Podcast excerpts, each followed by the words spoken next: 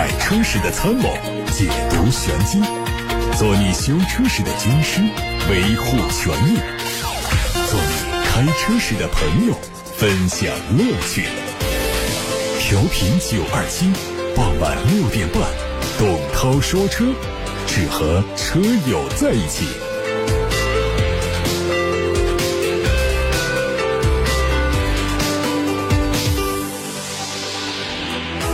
各位晚上好，我是董涛，欢迎听我说车。先看新闻，日前，国家发改委、国家能源局发布了关于加快推进充电基础设施建设，更好支持新能源汽车下乡和乡村振兴的实施意见。其中提到，鼓励有条件的地方对农村户籍居民在户籍所在地县域内购买新能源汽车，给予消费券等支持；鼓励有关汽车企业和有条件的地方对淘汰低速电动车购买新能源汽车提供以旧换新的奖励；鼓励。地方政府加强政企联动，开展购车赠送、充电优惠券等活动，加大农村地区汽车消费信贷支持，鼓励金融机构在依法合规、风险可控的前提下，合理确定首付比例、贷款利率和还款期限。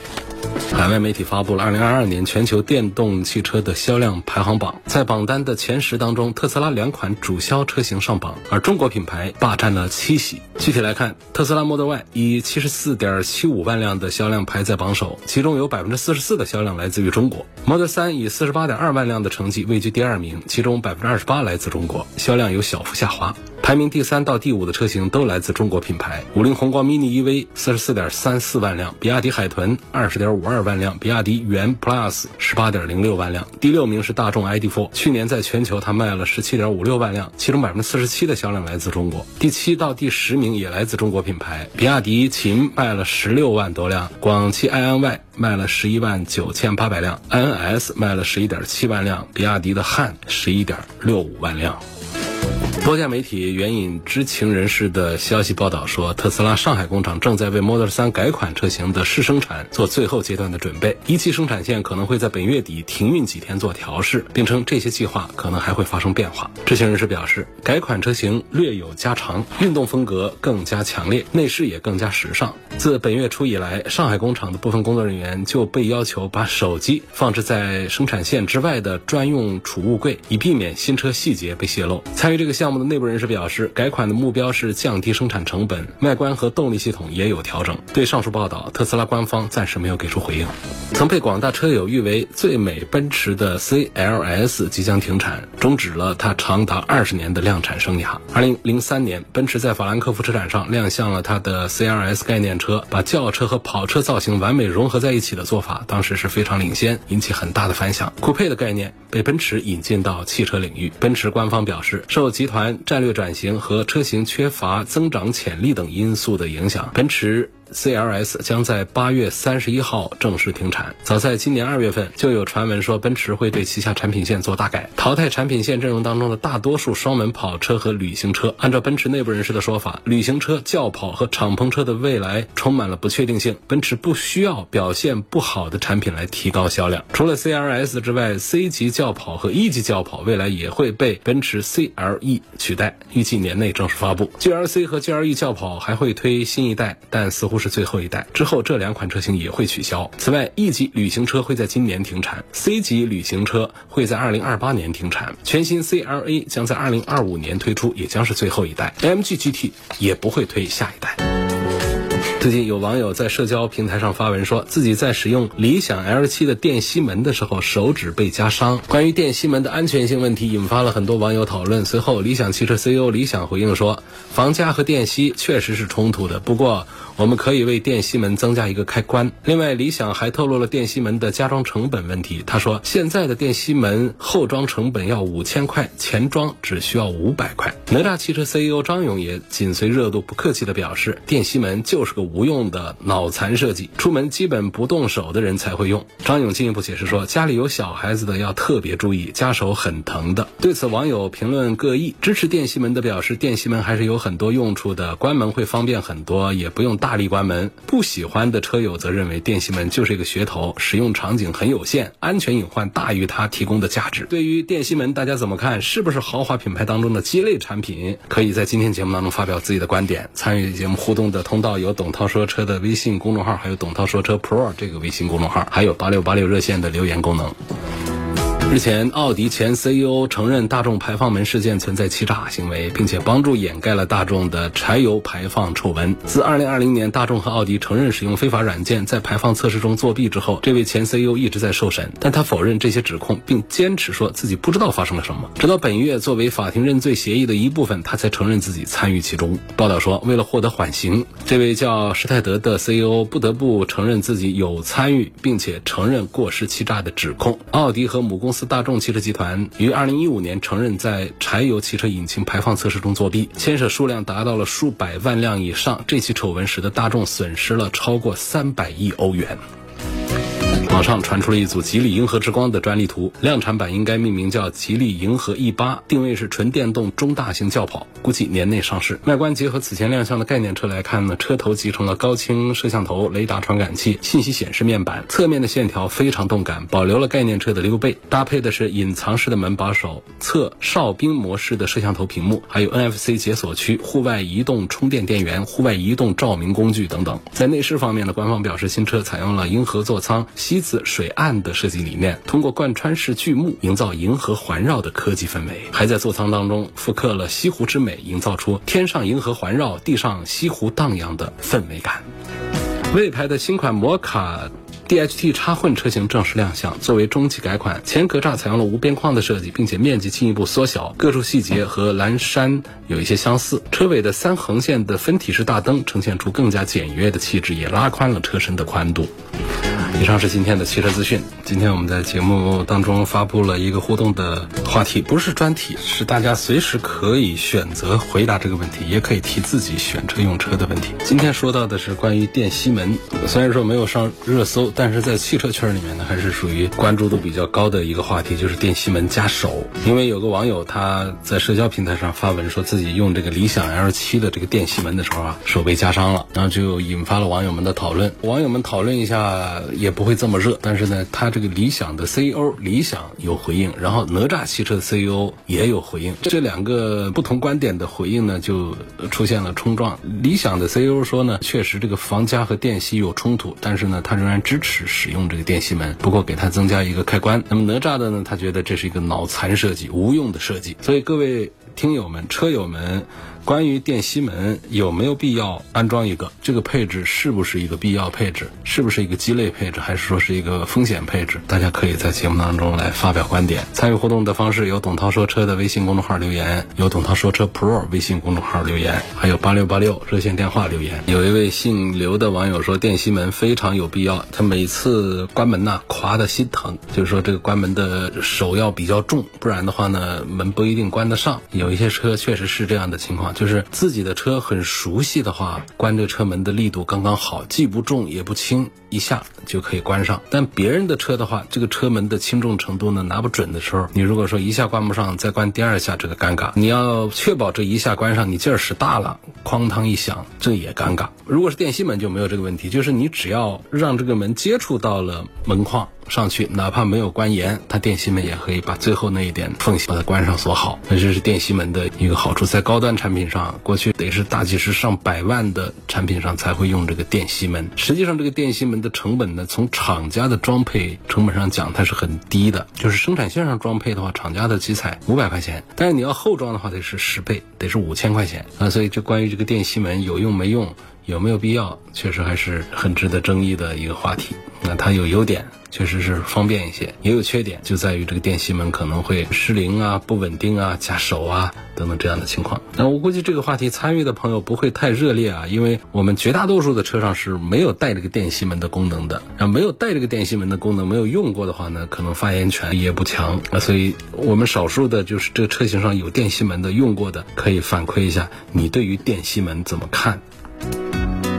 还有一位叫沈林的网友说：“我准备换车，想咨询给建议，请问哪里提问方便？”你看，我都已经念到这句话了，说明你的这个留言呢已经进了直播间了，就是在微信公众号的留言区留言。别克 E 五纯电 SUV 这个车怎么样？啊，用一个词，一个形象的一个说法，就是它是一个掀桌子的车。什么意思呢？掀桌子就是它性价比、价格各方面做的都挺好，它对于现在的这个市场，它是一个打破，这就叫掀桌子。因为过去像一个品牌，它推出一个价格上的一个促销，其实也属于是掀桌子的这种很形象的一个比喻。好，我们说这个别克 E 五这个车，这车是在咱们武汉生产的啊，通用的江夏工厂生产，它是纯电动平台的一个中大型，尺寸是很大的，然后起售门槛是很低的，二十点八九万，顶配是不到三十万，二十七万多。所以你看这个价格的话，作为一个中大型。纯电，它真的是放下了身段，这就是很卷，很实心说的一个词，就是特别的卷。那是不是光一个个子大？它不是，它配置上也做的很强大啊。入门车型就上 L 二级别的驾驶辅助系统，然后呢，全系三十寸的大屏。车机方面，八幺五五，玩电动车的应该都知道，说到八幺五五芯片，那就代表着这个车机很丝滑。车机的操作是很流畅的，算力是很强大的，所以这样的配置水平跟同级别的合资的纯电动车相比，它的产品力是很优秀。记住，这是挂别克 logo 的，它不是咱们的中国品牌。它是一个合资品牌，所以这样的一个价格下来，确实是叫掀桌子。这个比喻是非常的形象的。就是我们跟中国品牌的纯电动车来比的话呢，也还有一点自己的优势。但是说这个优势呢，它就不是那么的强大。你比方说拿这个一五的最低配二十万的那个来跟十五六万的一些车型做对比的时候呢，就会发现，在尺寸上出现相近呐，然后在动力上也出现相近，甚至于不如别人的一些情况啊。然后在底盘上区别也就。不太大了，会出现这样的，就是但是两个的差价就会出现四五万的这样一个局面。那配置方面并没有拉开差距，所以说呢，就是你如果说跟我们的一些性价比很好的一些中国品牌纯电动车来做对比的话呢，这个一五也并没有把桌子给掀起来。但是呢，你要是说来跟咱们的合资的纯电动车相比的话，这个算是掀桌子的一个产品了。还有还有。问奔驰的 EQE 这个车值不值得买？看大家记不记得 EQS 长什么样？EQE 基本上就是一个 EQS 的缩小版，而且缩小的并不多，就把这个 EQS 上就是百万级别的一些科技啊，一些是什么东西全都下放到这个 EQE 上来，只是尺寸做的小一点，然后价格打了对折，就直接是五十几万的这样一个水平，五十几万的奔驰家的。纯电动平台的正向研发的一个国产车型 EQE 在中国市场上上市，车的价格是五十二万多到五十八万多，然后最高续航里程有七百五十多公里，这是非常不错的一个水平。我觉得它一脉相承的这个 EQE 家族的这些设计，然后在三电这个方面也做得非常的扎实。这个系统啊，它是可靠高效的，因为它是个正向研发，那所以梅赛德斯奔驰的中大型的纯电架构平台 EVA 啊，实际上。是很强大的，大家不要跟那个 EQ A B C 啊放到一块儿来相提并论，那不是从这个 EVA 平台上来的，EQ S 和 EQ E 这两个。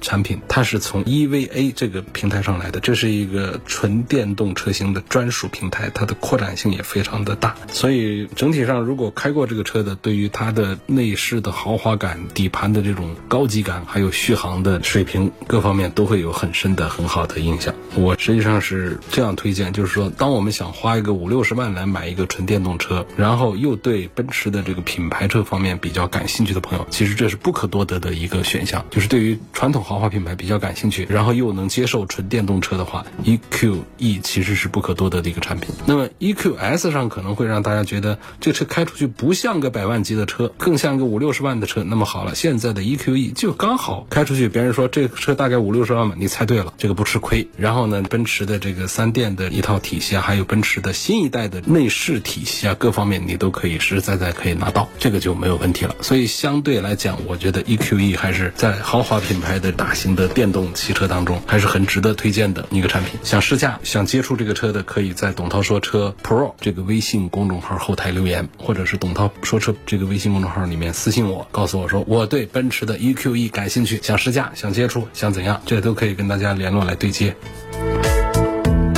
希望评价一下腾势的这个 MPV，还有别克 GL 八这两款车。现在他们俩的销量已经并驾齐驱了，这个 D 九是很强大的，就是豪华感上，相对 GL 八这样的传统车型来说，它是有优势的。另外呢，纯电动这是一个优势，所以既考虑豪华档次，然后呢又考虑电动，当然它也有插混的，如果不接受这个纯电动的买插混，但我觉得这个车肯定会更多的看它的纯电动去了。如果说这两方面都来考虑的话，它比别克 GL 八是更更值得考虑的。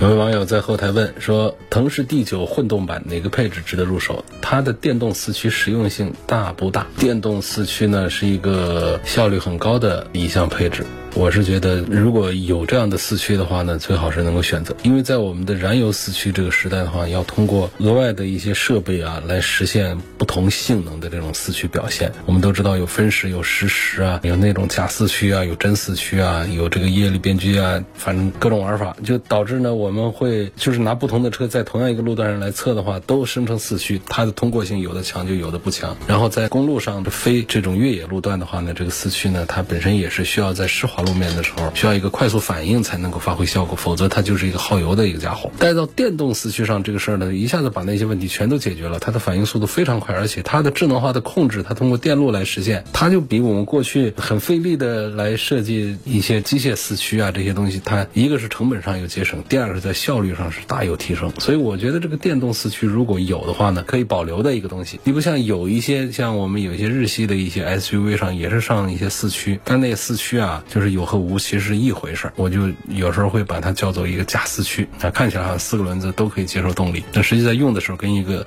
两驱车是别无两样。但在电动四驱上，你会发现，如果说它是电动四驱，它就比非四驱的这个车型，它在一些特殊情况下的表现要更好一些，稳定性、安全性、操控性，它都会更优异一些。至于这个腾势 D9 前面那个朋友的问题当中，我也说了，问到纯电和油电混合哪个好，我有一点点倾向于纯电动，就是。这样的，如果我们作为商务用车的这么一个腾势 D9 这么一个大的 MPV 的话呢，就是我们其实并不是需要它更长的续航里程，而是需要它更低的用车成本。这个用车成本它有两点，一个是能源成本，就是充电这个事儿本身节省；第二个是它在保养维修方面的这个成本。因为插混版本的车型，它还是有整个的很完善的燃油发动机及其周边。零部件体系出故障的概率会额外的增添，然后就是在保养时候的费用是额外的增添的。你就是这个插混车型，你把电机、电池这块拿走之后，它本身就是和一个燃油车的组成部分呢，零部件个数是一样多的，所以这个就是在后期的费用方面，纯电动车明显会更低一些。所以综上所述呢，我会推荐 D9 的纯电动车会多一点，包括静谧性啊。这各方面都是纯电动车的表现会更好。那么 D9 这个车的插混版本呢，它的优势呢，就是确实是有，但是呢，就是对于一个大 MPV 来说呢，其实不大在乎。就这 MPV，我们其实相对讲还没有我们那种小轿车和 SUV 对续航的要求高。就这种 MPV 做长途的这种机会，它虽然说它很适合走长途，很舒服，但是它机会它其实没有我们的私家车多的。我们私家车要回老家呀，这个经常想出去旅游啊，开着 S。SUV 啊，开着轿车他就上路了。这个平常他上下班，这个轿车 SUV 也是可以的。但是我们私家车买一个车，当然家里的第三台车来选择这样一个 MPV 是恰当的。如果说我们来作为这个普通家庭用户的第一台车的话，你上个 MPV 其实是个错误的，是不该这么干的。所以它大量的市场其实还是在一些商务的用途，还有我们的家庭的第三台车场合上。所以这样的车，我们其实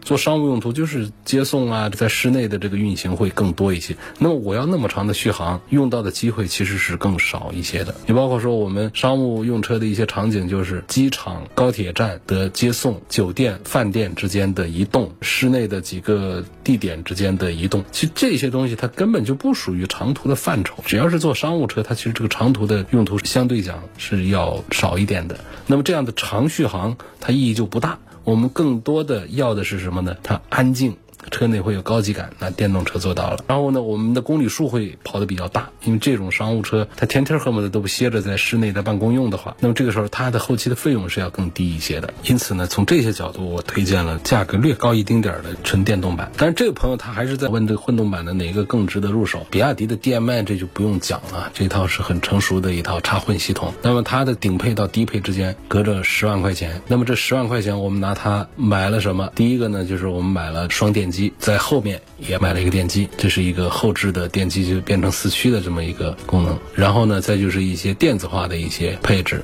像这个自动泊车啊、遥控泊车啊这一些东西，另外呢就是座椅上的一些舒适的一些东西啊、记忆的一些东西。其实这样算起来的话，就是我认为这个顶配的其实是性价比的表现是并不好的。因此呢，就是四驱的低配，这个燃油四驱的这个低配，四十万五千八的那个 D 九，是我在插混里面推荐的更多的。下面还有个朋友问，安装充电桩需要满足哪些需求？首先还是得征询物业的同意啊，就是你申请安充电桩之前，你首先要到物业管理处去，要取得安装许可。但是你是自建房，这个就好一点。然后就是你车位，这肯定是也得有啊，就是产权车位、租赁车位都可以。但是你不能说是这不是我的固定的一个停车位，我在这儿安一个桩子。当然这是废话了，那大家也不会这样安电表。那么需要在国家电网申请报装电表，装完之后才能够装充电桩。准备装充电桩的车主呢，一般分两种情况：一种是提车前就想把充电桩装好；一种是暂时不方便装充电桩，先把车买了，我们后面再。再装的，就根据情况不同，大家对接的工作人员呢也会有所不同。一般来说呢，就是跟这个品牌的交付专家取得联系，交付专家会主动联系。提车之后呢，再安装的这种呢是直接来对接这个车主顾问，就是跟这个工作人员说明情况之后呢，这个充电桩的服务商呢会跟大家来电话联系啊，然后就是去问物业的两个问题，就是能不能装。